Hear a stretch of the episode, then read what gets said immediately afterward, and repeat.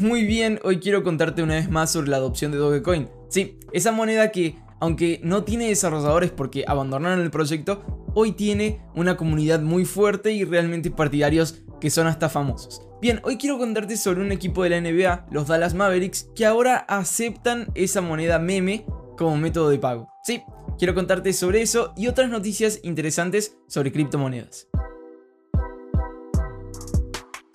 Hola a todos, mi nombre es José Salomón Gaba, fundador de Criptoemprendedores, y hoy lunes feliz de poder compartir con ustedes noticias sobre Bitcoin y criptomonedas. Hoy lunes estamos con un Bitcoin a aproximadamente 50 mil dólares, con un Ethereum a 1700, 1710 dólares, lo que en mi opinión es algo positivo porque a diferencia del 2017-2018 cuando hubo una gran corrección y que el precio bajó en picada directamente, eh, esta última semana, o mejor dicho estas últimas dos semanas, ha estado lateralizando. Que para algunos no es tan interesante para hacer ganancias en, trading, cosas por el estilo, pero para una moneda me parece que es algo positivo porque está consolidando un precio, está realmente eh, sosteniéndose y, bueno, me, parece algo muy bueno para un activo que se busca que tenga una adopción global. Entonces, bien, empezamos el día muy bien, ya veremos qué va pasar en las próximas horas, pero hoy quiero compartirte 5 noticias eh, muy interesantes, muy buenas sobre cosas recientes que pasaron con criptomonedas, con Bitcoin y bueno, también con Doge. Ayer fue el NBA All Star. Eh, generalmente es un fin de semana entero de eventos. Por, por pandemia y cosas del COVID fue solamente en un día, toda la atracción se redujo a un solo día y eso aconteció ayer. Y quiero compartirte algo interesante que aconteció. Porque 2 Chains, Quavo y Lil Baby lanzan un NFT para el NBA All Star Weekend. Muy bien, venimos hablando de NFTs desde el inicio de febrero con lo que hizo Logan Paul.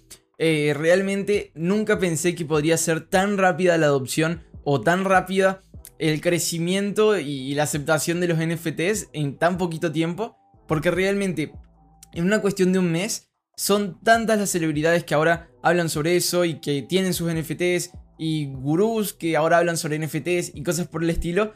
Que bueno, me parece algo muy loco. Eh, a ver, un NFT creo que hoy tiene tanta aceptación porque evoluciona, o es una evolución, mejor dicho, de algo que ya existía, que es eh, el mercado de coleccionables. Bien, ¿quién nunca tuvo una tarjetita del Mundial de Fútbol o una tarjeta Pokémon? Yo personalmente nunca tuve Pokémon, pero sí tenía tarjetas de Mundial de Fútbol. Y las, las que iban en el álbum y que bueno, te repartías y tal vez intercambiabas tal jugador por tal otro y bueno, cosas así. Pero bueno, muchos otros también tenían tarjetas más interesantes sobre dibujos y programas y cosas por el estilo. Los NFTs lo único que hacen es básicamente digitalizar eso. Eh, y, es algo interesante. Bien, una crítica que tenían es que vos podés sacarle una captura de pantalla y listo, ya tenés tu NFT. Pero no es tan así. Si hoy vos compras una copia de un Pokémon y decís, hola, tengo una tarjeta de Pokémon, nadie te lo acepta. Entonces eh, algo muy interesante que tienen los NFTs es que tienen un certificado de, originalidad. Entonces están en el blockchain y nadie puede eh, decir esto es falso.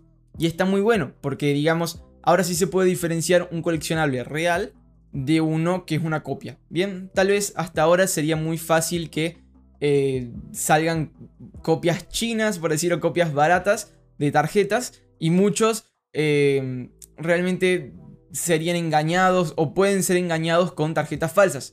Con NFTs no pasa eso, realmente es imposible eh, que, una cosa original se diga que sea falsa o que se pueda mostrar como falsa porque realmente eh, utiliza la tecnología blockchain y bueno, está respaldada por eso. Em, bueno, algo muy interesante que pasó ayer con el NBA All Star Day, este evento de las, de las estrellas del NBA, es que también tuvieron una edición de NFTs eh, por parte de una compañía también bien conocida. Bleacher Report es uno de los sitios de noticias deportivas más grandes del mundo. Y bueno, ayer estuvo también con sus NFTs. Es, más, el fin de semana pasado entero estuvo con los NFTs. Eh, junto con el NBA All Star Weekend, eh, BR subastó pelotas de baloncesto digitales acuñadas por cuatro destacados artistas que probablemente estén en tus playlists. Siempre los estoy escuchando, que son eh, Two Chains, Jack Harlow, Lil Baby y Quavo. Eh, bueno, básicamente hicieron ediciones especiales de NFTs como coleccionables y tenían como paquetes diferentes que ofrecían una pelota de baloncesto y cosas por el estilo. Eh, algo, algo interesante que está pasando con los NFTs es que lanzan como distintas versiones. Versión oro, versión silver, versión... y cosas así con distintos precios.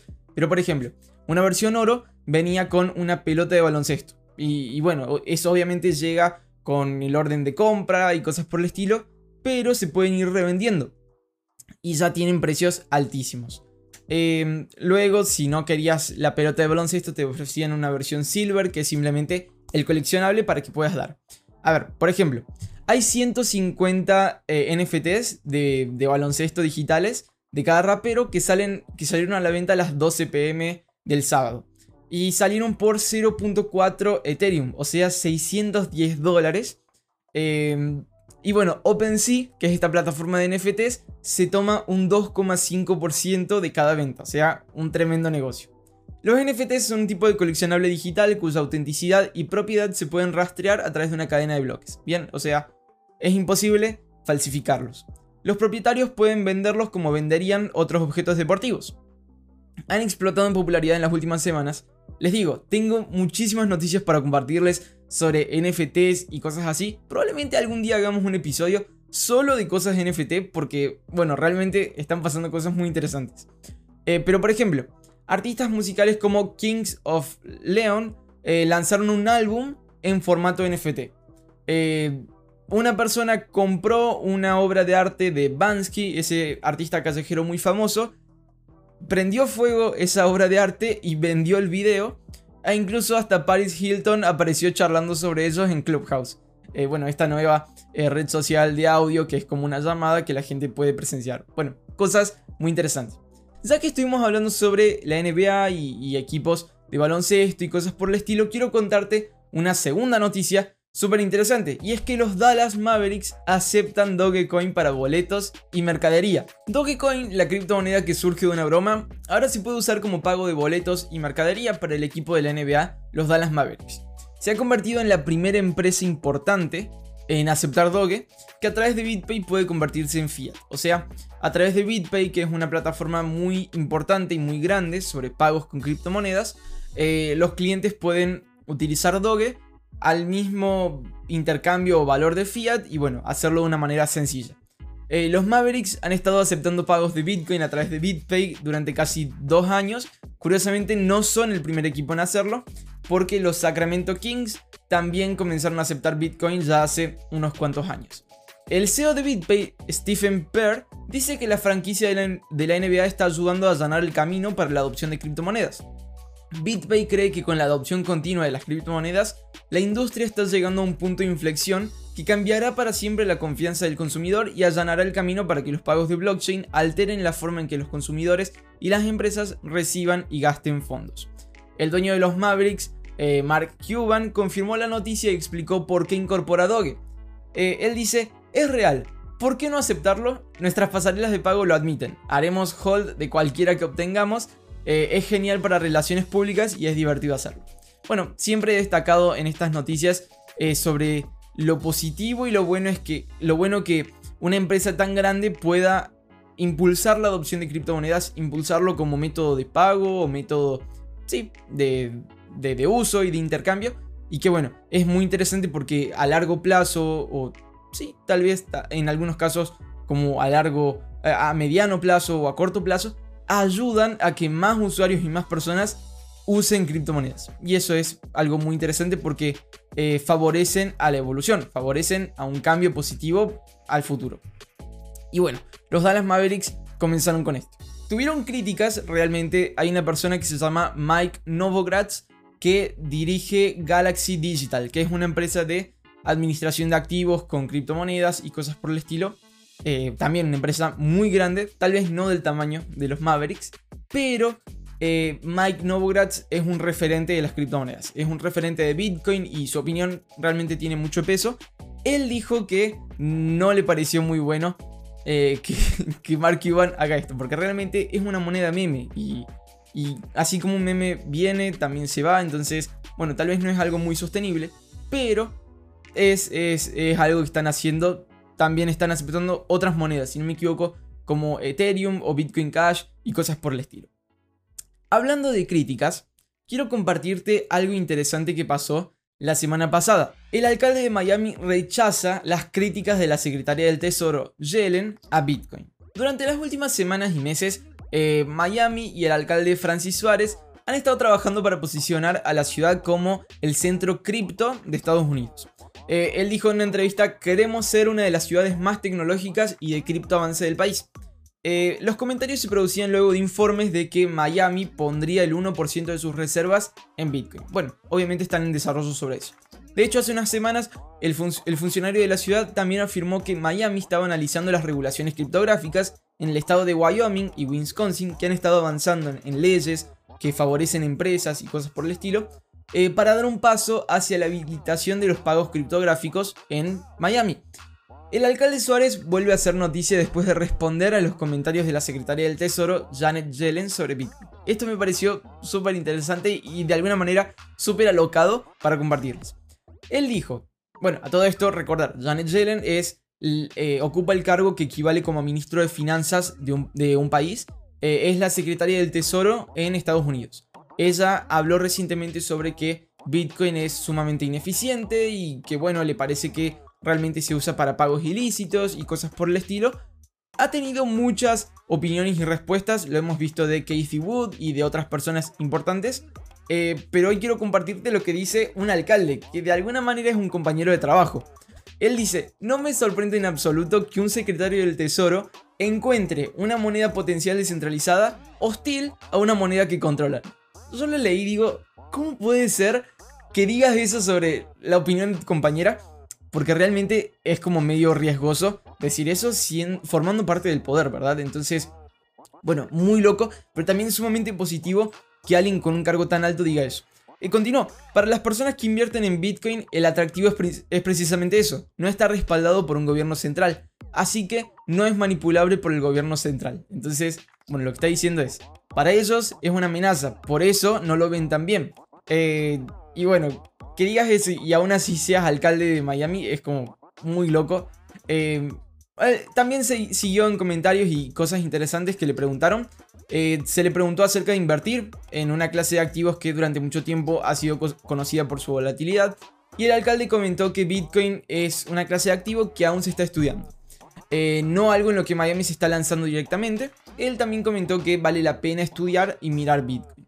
Bien, me parece muy interesante. Creo que hace años, o tal vez en el 2017, cuando mucha gente escuchó sobre Bitcoin por primera vez, nunca pensamos en que un alcalde de una ciudad tan importante sería partidario de Bitcoin. Realmente eh, no, no, no venía eso a la cabeza. Y no había tanta adopción o, bueno, tanta gente tan importante respaldando a Bitcoin. Lo que está pasando en este año 2021 y que recién está empezando es algo es sumamente loco si, si lo hubiésemos pensado hace unos años. Y bueno, está muy bueno poder no solo compartirlo, sino poder presenciarlo y ver cómo, cómo un activo y una idea gana tanta adopción y, tanto respaldo en tan poco tiempo. Quiero compartirte sobre una empresa que sí está respaldando realmente eh, Bitcoin porque MicroStrategy obtiene 205 Bitcoins adicionales por 10 millones de dólares. La empresa estadounidense de inteligencia empresarial y desarrollo de software, MicroStrategy Incorporated, ha obtenido otros 205 bitcoins a un precio promedio de aproximadamente 48.888 dólares por moneda y a un valor estimado de 10 millones de dólares. A todo esto, habían invertido mil millones eh, hace como dos semanas, si no me equivoco. Luego pusieron otros 15 millones y ahora otros 10 millones. En el momento del último anuncio de compra, la compañía tiene aproximadamente 91.064 bitcoins, que son como más de 4 billones de dólares, eh, adquiridos por alrededor de 2 billones de dólares, y a un precio promedio de 24.119 dólares que se pagaron por bitcoin. MicroStrategy, bajo el liderazgo de Michael Saylor, no parece estar disminuyendo su impulso para adquirir tantos bitcoins como sea posible en cada oportunidad, a pesar de las críticas de algunos sectores, la confianza de la empresa en Bitcoin como una reserva alternativa de valor no ha disminuido. Y la empresa está mostrando esto con lo que ahora parece como una nueva compra cada dos semanas. Muy loco. Si bien Saylor ha indicado que la empresa está adoptando Bitcoin a largo plazo, el impacto de las adquisiciones es evidente en las acciones de la empresa, que han aumentado aproximadamente un 800% desde septiembre pasado. Bien, MicroStrategy no es una empresa muy conocida eh, fuera de lo que son las compras de Bitcoin realmente, porque, bueno, primero tiene un producto que no es dirigido al consumidor eh, menor, sino a una empresa. Y también no es un producto sumamente conocido entre los que se ofrecen empresas, entonces tampoco es una empresa que tenga tal vez una gran reputación globalmente, eh, si no es por esto de Bitcoin, bien que realmente se está volviendo una gran ballena de Bitcoin. Ahora, eh, la acción tiene mucha exposición a Bitcoin y eso lo, eso hace muy interesante, porque realmente si Bitcoin ahora sube, la empresa se ve muy beneficiada en cuestión de dólares y realmente la acción tiende a subir porque digamos es como decir, wow, Michael Saylor hizo un gran movimiento y la empresa está creciendo, la acción ahora tiene más valor. Obviamente si Bitcoin también baja, pasa el efecto contrario. Entonces, para quien quiere invertir en Bitcoin pero no necesariamente en la moneda y tener un activo que realmente tenga exposición, bueno, la acción de MicroStrategy es otra opción que puede aprovechar. Em, algo que pensaba es que Michael Saylor y MicroStrategy deberían considerar tal vez la idea de tener una empresa que ayude a otras a comprar Bitcoin y cosas así. Porque experiencia es algo que les sobra, ¿verdad? Todas las compras que han hecho y cosas por el estilo. No, no creo que sería loco ver alguna empresa nueva de Michael Saylor relacionada a Bitcoin y, e inversiones y cosas por el estilo. Ahora, hablando sobre experiencia, quiero comentarte sobre algo muy interesante que va a pasar en los próximos días y es sobre Gary Gensler, que es el candidato a presidente de la SEC, que dice que las criptomonedas son catalizadoras para el cambio. Bien, Gary Gensler es el candidato nominado por el presidente Biden para ser presidente de la SEC, que es la Comisión de Bolsa y Valores de Estados Unidos. Eh, bien, algo muy interesante es cómo funciona la SEC. A ver, la SEC es básicamente un organismo que comanda eh, varios aspectos del comercio en Estados Unidos y que básicamente tiene como cinco funcionarios principales. Bien, todos ellos tienen un mandato por cinco años y no pueden ser despedidos durante esos cinco años, algo que es sumamente interesante e importante porque digamos tienen que ser muy bien escogidos. Por eso son eh, nominados al cargo por el presidente. Bien, ahora eh, ellos son nominados y el Senado tiene que aprobar si van a ocupar el puesto o no. Bien, por eso entonces obviamente tienen una, como una entrevista pública y cosas por el estilo. Bien, Gary Gensler dijo eh, hace unos días en su audiencia de confirmación en el Senado que las criptomonedas han sido un catalizador para el cambio. Bien, algo muy interesante es que este candidato a ser el presidente, a, ser el líder de la SEC, eh, tiene mucha, eh, una vista muy positiva respecto a las criptomonedas. Bien, y bueno, vamos a hablar sobre la experiencia que tiene. Entonces, que él sea aprobado es algo muy interesante porque puede desencadenar muchas cosas positivas en Estados Unidos sobre Bitcoin y criptomonedas y obviamente en el mundo.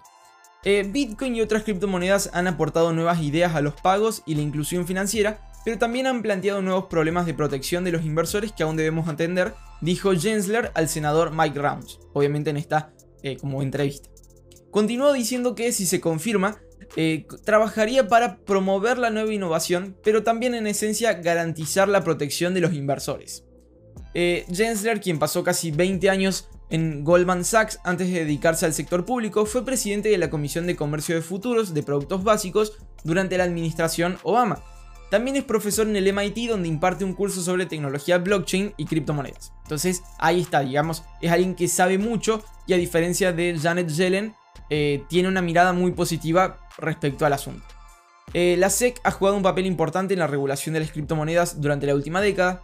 Si bien la opinión de la comisión es que Bitcoin no es un valor y por lo tanto no está regulado por la SEC, otras monedas como Ripple se han enfrentado a acciones legales por esa misma razón. Creo que la tecnología financiera puede ser una fuerza poderosa para el bien, dijo Gensler en su declaración de apertura pero solo si continuamos aprovechando los valores fundamentales de la SEC al servicio de los inversores, los emisores y el público. Bien, te agradezco que te hayas quedado hasta el final, realmente me parece muy interesante las cosas que vimos hoy, tanto en adopción como en crecimiento, porque bueno, esto de Gary Gensler realmente es muy interesante. Más lo de Francis Suárez hablando con o respondiéndole a Janet Yellen que me pareció una locura y lo que están haciendo los Dallas Mavericks como broma, pero también como adopción. Bien, eh, nos vemos mañana con un episodio lleno de contenido y de noticias. Quiero decirles, los próximos días van a estar cargados de noticias porque realmente tenemos mucho para compartir.